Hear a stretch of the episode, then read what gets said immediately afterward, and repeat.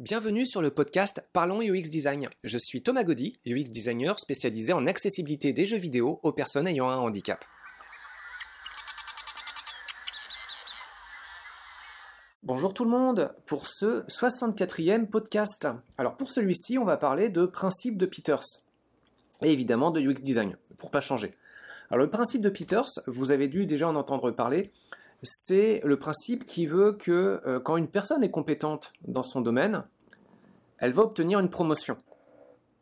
Et puis, bah, euh, avec cette promotion, va venir de nouvelles responsabilités, de nouvelles charges et de nouvelles compétences à mettre en place dans l'organisation. Et de nouveaux travaux aussi. Bon, mettons que ça se passe bien, la personne va être à nouveau promue. Évidemment, si ça se passe bien, bah, la personne, bah, euh, soit elle dégage de l'organisation, soit elle reste en poste. Mais pour qu'elle dégage, en général, bon, il faut vraiment quelque chose qui se voit. Euh, c'est pas forcément évident. Souvent, une personne peut être inefficace dans son travail, mais rester en poste. Le principe de Peters, c'est ça. Tant qu'une personne est compétente, elle va gagner progressivement euh, des responsabilités, elle va être promue, elle va accéder à des postes euh, de plus en plus complexes, jusqu'à ce qu'elle arrive un seuil où il ne soit plus possible d'exercer euh, ses compétences convenablement. Autrement dit, le principe de Peter, c'est que chaque personne finit par atteindre son seuil d'incompétence ou d'inefficacité. Pour ma part, je viens d'atteindre le, principe de Peters là depuis euh, quelques semaines. Alors, on va en parler davantage parce que c'est pas quelque chose d'irrémédiable, mais c'est intéressant en fait de, toucher cette espèce de, plafond qui heureusement n'est pas immuable. C'est pas la première fois en fait que je touche euh, ce, plafond, mais là euh, c'est la première fois que je me heurte dessus euh, de façon aussi durable et que je me pose des questions quand même sur ce qui fait bah, le contour de mes compétences et, et mes capacités surtout à me barrer de cette zone là pour pas faire en sorte que ça dure trop longtemps. Ce qui m'intéresse là-dedans aussi, c'est que dans ce métier assez complexe, j'imagine, vous allez être nombreux à traverser ce genre de situation. Donc il ne s'agit pas forcément de vous donner euh, toutes les clés pour vous en sortir, hein, j'ai pas euh, la connaissance de tout ce genre de situation, mais c'est un, un partage d'expérience qui j'espère pourra vous être utile. Bon, quand j'étais étudiant en psycho, euh, en psychologie du travail, euh, on m'avait expliqué en fait qu'il y avait beaucoup de managers qui euh, pouvaient être assez inefficaces aussi dans leur travail. Alors à ces cours de psycho, on ne parlait pas encore explicitement de principe de Peters, mais on expliquait un petit peu les contextes qui faisaient que ça ne marchait pas. bon, bah, là j'ai expliqué que les personnes pouvaient être promues, avoir plus de responsabilités, mais plus exactement comment ça, ça se fait. Bon, il y a un premier facteur en fait, c'est les réunions. Les personnes qui vont augmenter leurs euh, responsabilités, vont avoir à leur charge de plus en plus de collègues, de collaborateurs, d'équipes à gérer, et donc pour ça, bah, de plus en plus de réunions. Sauf que leur boulot premier, c'est pas forcément d'être présent à ces réunions, c'est souvent quand même de faire un travail euh, par-dessus, un travail qui doit être prioritaire, et les réunions se greffent en plus sur ce travail à réaliser. Bon, D'accord. Alors évidemment, il faut comprendre, hein, vous avez tous entendu parler de, ce principe de réunionite. C'est une espèce de grosse caricature qui veut que, bah, à force de faire des réunions, on n'a plus le temps d'avancer. Bon, c'est un peu extrême, mais euh, on est nombreux à avoir traversé ce genre de, situation. Bon, alors moins clair que les réunions, mais euh, tout aussi chronophage, si ce n'est plus, il y a les sollicitations, qui sont plus de l'ordre de l'informel quand je faisais mon cours en psycho, en tant qu'étudiant, et qu'on m'avait expliqué un petit peu ce principe d'incompétence pour beaucoup de managers, c'était ce principal point qui était mis en avant. En fait, les sollicitations très nombreuses de la part de divers collègues, employés, enfin toutes sortes de personnes en fait, qui demandaient un petit coup de pouce, un éclaircissement, une question, toutes sortes de choses en fait. Et euh, et puis bah là, je comprends un petit peu plus en fait euh, ce que ça peut donner, ce que ça peut représenter comme charge de, travail. Pour ma part, en fait, les sollicitations, elles sont essentiellement générées du côté des activités d'enseignement. Alors, j'ai déjà fait plusieurs podcasts hein, où je parlais de ces activités-là. C'est vraiment une activité qui me passionne, mais qui draine beaucoup d'énergie. Et puis, bah, plus il y a d'étudiants à gérer, plus il y a de questions potentielles. Et, euh, bon, bah, ça peut faire une espèce de cercle vicieux où euh, du travail amène plus de travail informel qui euh, réduit la capacité à faire le travail prioritaire à, réaliser. Et donc, bah, ces sollicitations, ça peut être un petit peu délicat à, gérer. Euh, alors là-dedans, il y a une espèce d'effet ricochet sur euh, ces réunions et ces sollicitations, c'est que le travail prioritaire à faire, bah, l'agenda permettant de le réaliser. Euh, l'agenda le temps de travail pour faire les tâches en UX design, euh, du maquettage ou euh, du travaux d'analyse ou monter des playtests ou toutes sortes de trucs en fait normal ou communiquer avec les, les, les, personnes. Mais voilà, oui, les réunions et les sollicitations sont aussi un travail de communication. Mais il y a plein de, de tâches de sollicitation annexes. Bon, le temps de travail restant sur l'agenda pour faire les tâches primaires prévues du job de UX design, eh bien ça se transforme en espèce de grouillère.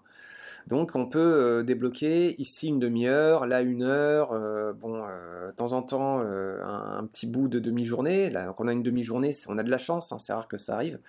Et puis, bah, il y a un souci en fait dans mon secteur. Alors peut-être que vous, vous avez la chance de ne pas l'éprouver, mais c'est que moi, le Eureka face à un problème de design, je ne l'ai pas comme ça. C'est pas, je me branche sur l'ordinateur, je regarde une interface ou un descriptif, et puis boum, ça arrive. En général, ça prend un petit peu plus de temps. Et euh, ce temps de réflexion, bah, c'est pas sur commande. De temps en temps, ça peut arriver immédiatement. Euh, c'est assez rare, mais de temps en temps, ça arrive vite. Euh, de temps en temps, ça prend 15 minutes, une demi-heure, une heure. Parfois, ça prend des jours. Et puis, parfois, il faut vraiment un recul d'une semaine, voire plus encore. Donc, ça peut être des situations très complexes. Et quand ce travail de réflexion et d'analyse, il est morcelé par autant de sollicitations qui sortent du flot de pensée, eh bien, euh, ça rend le travail encore plus déroutant. En fait, on commence à réfléchir à un truc, et puis bon, bah là, il y a une obligation, donc on n'a pas trouvé la solution à l'énigme euh, à laquelle on, réfléchit. Donc on part euh, sur un sentiment d'échec, on part à la réunion. La réunion qui en général amène deux situations, bah, soit donner du travail en plus à faire, soit évaluer le travail qu'on est supposé faire mais qu'on n'a pas forcément fait, donc euh, ça renforce le sentiment d'échec. Et puis on revient à nouveau sur le, travail qu'on est supposé faire mais avec un temps réduit, un temps de grouillère, et puis bah, c'est pareil, on peut refaire un blocage avec un élément de stress supérieur, et puis ça, cette boucle-là, vous pouvez la répéter autant que vous voulez. Alors évidemment, euh, c'est pas statique. Le travail, vous réussissez à le faire quand même. Sauf que euh, les charges, les, attentes des collègues, elles sont pas statiques non plus. Elles peuvent aller en augmentant. Donc, voilà, cette espèce d'équilibre entre de, communication et de temps de travail, il n'est pas évident à gérer. Alors, c'est d'autant plus particulier pour moi en ce moment que je suis depuis quelques mois dans un effet d'engorgement de travail, avec euh, beaucoup de, mandats supplémentaires euh, qui se sont euh, superposés un peu au même moment. Donc des activités d'enseignement, plus un mandat pour un tel, plus un autre mandat pour un tel aussi, puis un mandat court ici, puis des activités pour l'udociel, puis pas mal de choses. Donc voilà, il y a quelques mois j'étais à sept activités simultanées, dont un temps plein. Euh, donc euh, c'était très compliqué. Et puis bah euh, néanmoins ça se passait pas trop mal. Alors ça se passait pas bien non plus. Hein. Il y avait un, effet d'essoufflement et d'épuisement qui était pas terrible que je ne vous souhaite pas. Mais il y avait quand même le sentiment de pouvoir avancer et de pouvoir réaliser ces différentes tâches. Ça se passait bien pour ces divers travaux. Et puis là-dedans, il y a un des mandats, un des derniers mandats de cet effet d'engorgement qui m'a fait découvrir un environnement pour lequel j'avais moins de connaissances avec euh, une organisation du travail plus complexe, avec euh, une, euh, une, équipe, des équipes en fait, plus complexes aussi, avec des travaux et des implications pour ces travaux, avec des contours moins bien délimités, et puis un domaine d'application pour lequel j'étais un peu moins à l'aise. Donc bah là-dedans, les réunions elles sont quand même précieuses hein, parce qu'elles servent à, définir un petit peu ce que devrait être le boulot. Sauf que, bah voilà, ce que je vous disais tout à l'heure, ça prend du temps sur le travail, le temps de travail effectif potentiel. Donc il faut des réunions pour organiser et rendre le travail plus efficace, mais euh, bah, en trop, en faire, on casse le rythme. Et là, c'est ce qui s'est passé, en fait. Pour un, un secteur pour lequel j'étais moins à l'aise, avec un environnement de travail plus complexe, avec beaucoup de choses qui fonctionnent très bien, hein. attention, la majorité des choses, ça se passe bien mais aussi quelques causes de frustration bien violentes, bah, euh, ça donne un sentiment d'incompétence personnelle partielle, parce que bon, en général, je m'estime toujours très compétent dans mon métier, mais euh, voilà, ça, ça, donne euh, une espèce d'instabilité et de perte de confiance qui est, qui est pas terrible. Alors, en fait, ça ne vient pas exclusivement de l'environnement de travail. Hein. Donc déjà, je répète, les environnements de travail en général, il peut y avoir plein plein de choses qui fonctionnent très bien, et puis quelques causes de frustration. Vous connaissez le principe de Pareto, par exemple? Le principe de Pareto, on l'appelle aussi le principe des 80%, 20%. Donc on peut l'appliquer à plein plein de domaines. C'est pas une loi absolue, hein, c'est un principe un peu général qui reste très discutable dans de très nombreux euh, domaines. C'est euh, appliqué aux jeux vidéo par exemple, dire que, euh, ou n'importe quel type de projet numérique, que 80% de la source de frustration d'une personne provient de 20% de problèmes. Donc ça veut dire qu'une interface, en fait, elle peut être jugé très désagréable avec, à cause seulement de 20% de, ces problèmes. 80% des problèmes peuvent être négligeables et 80% euh, peuvent être vraiment très très sérieux et occasionner euh, un sentiment d'inconfort très violent. Bon, bah ça, on peut l'appliquer à un peu tout et n'importe quoi, même s'il faut être prudent sur ce ratio de valeur parce que euh, c'est un peu trop général. Mais voilà, donc on peut avoir une organisation de travail avec presque tout qui fonctionne très très bien, et puis quelques principes de dysfonctionnement qui peuvent être hyper euh, hyper gênant.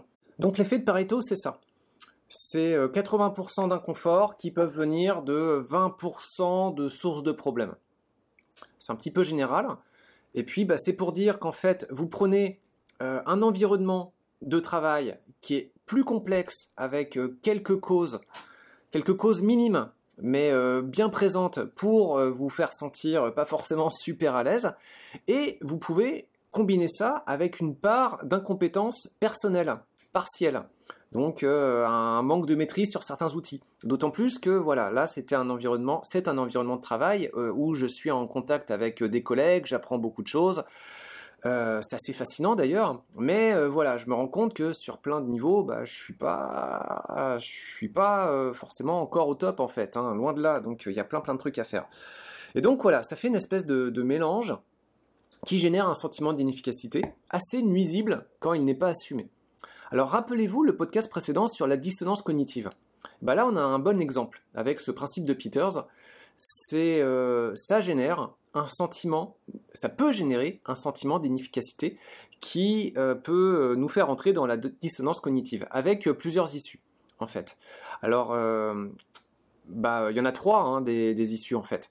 La première, c'est accepter sa propre inefficacité. À ce moment-là, il n'y a plus de dissonance. Hein. On est à un poste où on devient inefficace, mais on l'assume complètement, et puis on est bien content, et on peut profiter des avantages de ce poste-là. Souvent, ça peut être euh, une rémunération euh, confortable, euh, ça peut être un poste de pouvoir satisfaisant. Il peut y avoir plein plein de choses. Et puis même si on n'arrive pas à faire le boulot derrière, si on s'en incommode, et puis si on aime bien les à côté, l'argent ou le pouvoir, ben, en général, ça peut donner quand même une situation euh, tout à fait satisfaisante et pour laquelle il n'y a pas forcément de raison de chercher des changements. Là, la situation, dans ce cas-là, elle est euh, douloureuse pour les collaborateurs. qu'ils soient au-dessus, à côté ou en dessous, c'est assez délicat à gérer. Mais la personne qui est dedans et qui assume son inefficacité au point de ne plus forcément la, considérer, en fait, hein, elle peut juste euh, l'ignorer complètement et même se créer un sentiment de compétence euh, tout à fait artificiel mais euh, très très confortable, et eh bien voilà, dans ce cas-là, il n'y a pas de problème. Bon, alors ça c'est la première voie, c'est accepter son inefficacité. Et la deuxième, bah, rappelez-vous ce que je disais encore hein, sur ce principe de dissonance, c'est de fuir. Bon, mais même ça, pour la fuite, eh ben, on peut fuir de deux façons.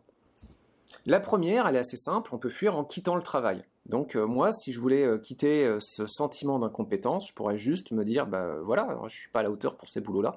Donc bah, je me casse. Et bah, déjà, je vais récupérer, je vais souffler un bon coup, je vais réfléchir après coup à ce qui s'est passé. Et puis je vais être un peu plus prudent sur mes choix de travail ou réfléchir à développer des nouvelles compétences, des nouvelles stratégies. Et ça peut très bien marcher. et puis, on peut aussi fuir en cherchant à réduire la source de stress en réunissant des conditions permettant de se sentir plus efficace. Donc ça, c'est pas une fuite en quittant le travail, c'est une fuite en cherchant à analyser euh, la source de l'inconfort et puis à essayer de comprendre un petit peu sur quoi on peut jouer pour se sortir de cette situation. Le but étant de ne pas rester dedans.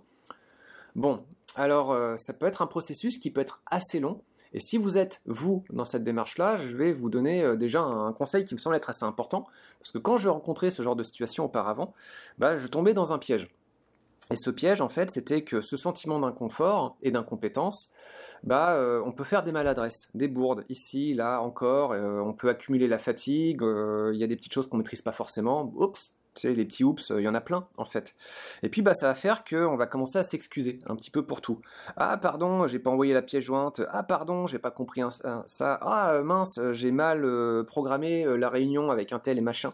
Ou pardon. Et puis en fait, vous allez vous excuser pour plein de choses en fait. c'est compréhensible, mais ce n'est pas souhaitable. Alors, ça ne veut pas dire qu'il faut jamais dire pardon, ça veut dire qu'il faut être très très vigilant dans ce genre de situation sur les raisons pour lesquelles vous allez demander à vous faire euh, excuser. Euh, la première, en fait, bah, euh, vous connaissez l'effet Pygmalion. L'effet Pygmalion, c'est vous êtes dans une classe, a priori, alors une classe fictive, hein, où tous les élèves auraient un niveau équivalent. Tous les élèves sont moyens. Et puis dans cette classe-là, vous désignez un élève en lui disant, bah voilà, toi, là, tu es le meilleur, et puis vous dites à l'enseignant ou l'enseignante, bah, celui-ci, celui-ci ou celle-ci, c'est euh, la meilleure. Donc euh, la même personne, en fait, vous faites un double renforcement à la fois auprès de l'élève et aussi auprès de l'enseignant. Et cette euh, double reconnaissance, en fait, va faire en sorte que l'élève, effectivement, va surperformer et devenir meilleur dans sa classe. Bon, alors ça fait un moment que j'ai vu des articles là-dessus, je sais plus trop où est-ce qu'il en est, mais il me semble que c'est assez bien avéré, ce principe-là. Donc c'est l'étiquetage en fait qui euh, génère euh, la réelle différence de valeur. Bon, alors l'effet Pygmalion, il est bien connu, j'en parle, mais c'est pas celui-ci qui m'intéresse, c'est son antagoniste, c'est l'effet Golem, l'inverse en fait. Donc si vous prenez euh, une classe avec des élèves moyens et que vous dites à un élève, bah toi t'es vraiment pourri, et puis que vous dites à l'enseignant ou enseignante que euh, bah, cet élève-là a vraiment des grosses difficultés et que c'est pas un bon élève, hein, c'est un mauvais élève, bah, ça va renforcer de même euh, euh, ce sentiment d'incompétence et ça va générer donc bah, une baisse de capacité et vous allez effectivement créer un ou une mauvaise élève. Alors qu'est-ce qui se passe quand vous vous excusez à tout bout de champ, tout bout de champ pour des petites maladresses ici et là que vous auriez pu causer du fait de la fatigue ou de quelque chose qui vous échappe?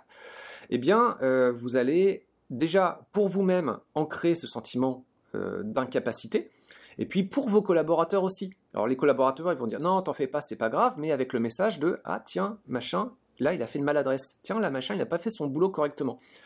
Donc, euh, ça ne veut pas dire qu'il faut jamais s'excuser, mais ça veut dire que euh, quand il y a quelque chose qui est un petit peu à côté des rails attendus, bah, vous le faites, voilà, vous apportez avec du retard, euh, et puis bah, vous n'allez pas forcément systématiquement vous excuser. Il y a certains moments, ça vaut le coup, hein, il faut le faire. Là, clairement, c'est votre faute, d'accord.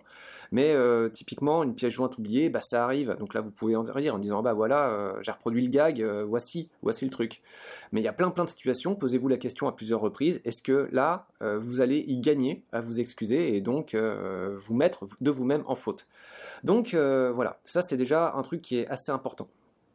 Ça va vous permettre, à, ça va vous permettre de traverser euh, sur une plus grosse durée ce sentiment d'incompétence et de vous donner aussi plus de temps et plus de, de marge pour réunir des compétences apprendre de cette situation, vous donner la possibilité de l'analyser, et bref, d'appliquer votre métier de UX design sur l'environnement problématique que vous êtes en train de subir. Sauf que comme vous êtes la tête dans le guidon, ça va vous demander un petit peu plus de temps et vous n'allez pas forcément voir clair tout de suite. Donc vous allez en avoir besoin du temps, vous allez avoir besoin de vous gagner de la marge et pas tout de suite avoir besoin d'être étiqueté comme euh, le gros boulet de service qui euh, réussit pas à faire son, travail euh, comme il faut à l'image de collègues plus performants.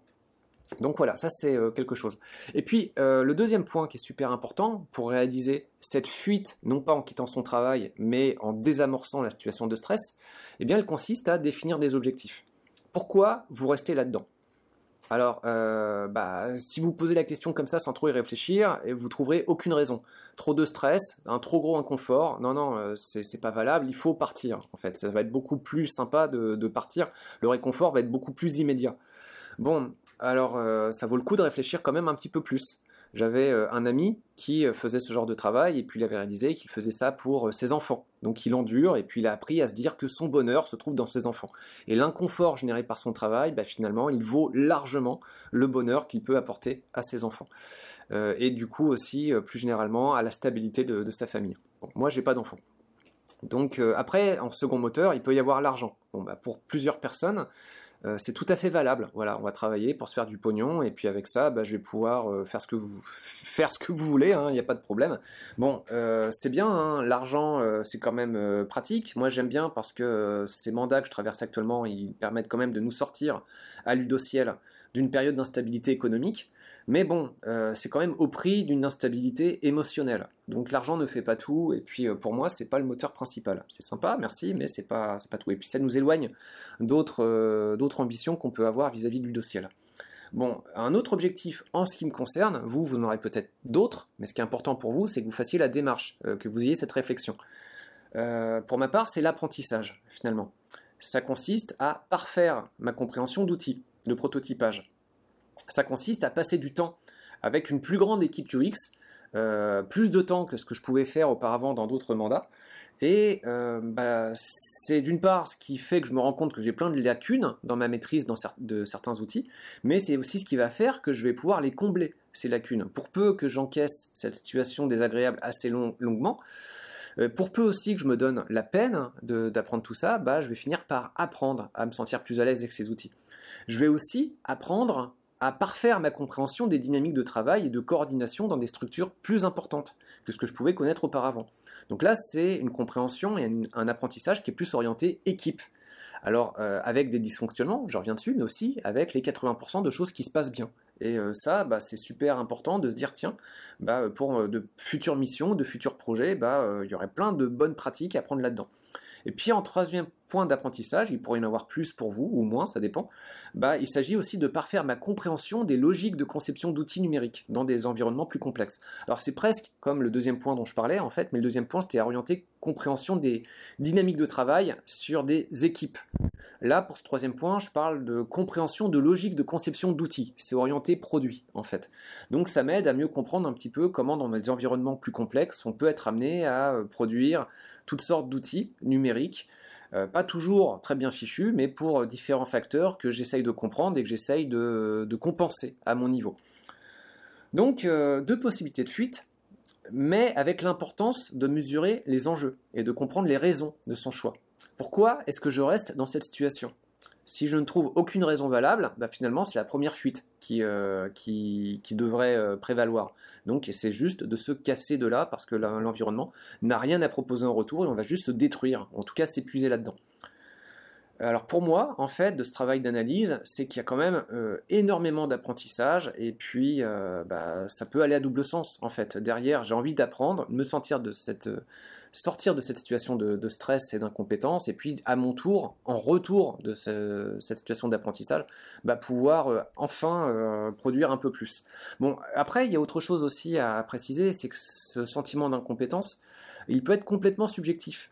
Il y a quelques temps, en fait, j'ai eu une réunion euh, rapide avec mon N plus 1, et puis il m'a adressé euh, des félicitations en disant bravo, on apprécie ton travail, c'est super, on veut que tu restes. Bon, j'ai trouvé ça complètement euh, hallucinant parce que je suis complètement insatisfait de mon travail.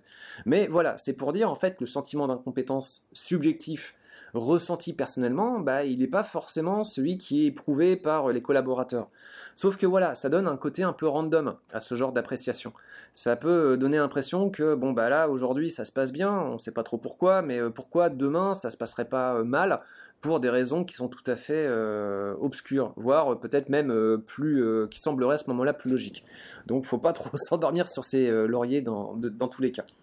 Bon, et pour récapituler ça, finalement, bah pour moi, cet apprentissage, voilà, ça va être ma clé pour fuir ce sentiment d'inconfort et pour sortir de ce principe de Peters.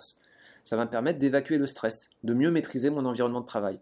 Et pour vous, donc, bah, ce que je vous propose en fait via ce podcast, pour en faire une synthèse, ne subissez pas, sans réfléchir, une situation inconfortable, durable. Le durable est important, hein. important parce que des situations inconfortables, on en traverse plein. Donc, euh, deux portes de sortie, trois en fait. La facile, on fuit spatialement. La félonne, dont j'ai pas parlé, on fuit cognitivement en s'aidant de drogue ou d'alcool ou de substances diverses ou de jeux vidéo en fait, ça marche aussi. Donc faites attention avec cette voie-là parce que euh, bah, elle peut aider sur le court terme, mais elle peut euh, être traître d'où le nom de Felon, sur le moyen et long terme. Et puis bah, la sortie studieuse dont je vous ai parlé. Hein. on fait le pari d'acquérir de nouvelles compétences ou de développer celles que l'on a déjà pour s'en servir comme clé pour sortir de la situation de stress. La fuite facile, elle a un problème. En fait, on part sur un sentiment d'échec. Mais bon, parfois, il faut aussi savoir se récompenser, hein, de savoir fuir une situation trop toxique. Moi, j'en suis pas là. Mais ça peut être un comportement tout à fait honorable. La fuite Felon, bah, j'en parlerai peut-être une prochaine fois ou pas, hein, c'est pas l'objet présentement. Et puis bah, la fuite studieuse, c'est se donner un meilleur contrôle de sa vie sur le moyen ou long terme. Donc à moyen long terme, ça paye, euh, mais encore faut-il encaisser le court terme. Et euh, bah, c'est là que c'est là que c'est un peu compliqué en ce moment, mais je, fais le pari que ça va très bien se passer, ça va se calmer. Donc pour finir, bah, en fait c'est important aussi de ne pas se remettre dans ce type de situation. Je vous parlais d'une situation euh, d'étranglement de trop de mandats. Et donc, bah, pour éviter que ce genre de sentiments se reproduisent, il faut que je puisse réduire ma charge de travail pour les cycles prochains. Actuellement, je suis sur trois écoles, l'ITESIA, l'ISART, l'UCAM, et ce n'est probablement pas rendre service aux étudiants qui me croisent que de rester trop longtemps dans la zone de Peters. Voilà, donc euh, à dans 7 jours. Salut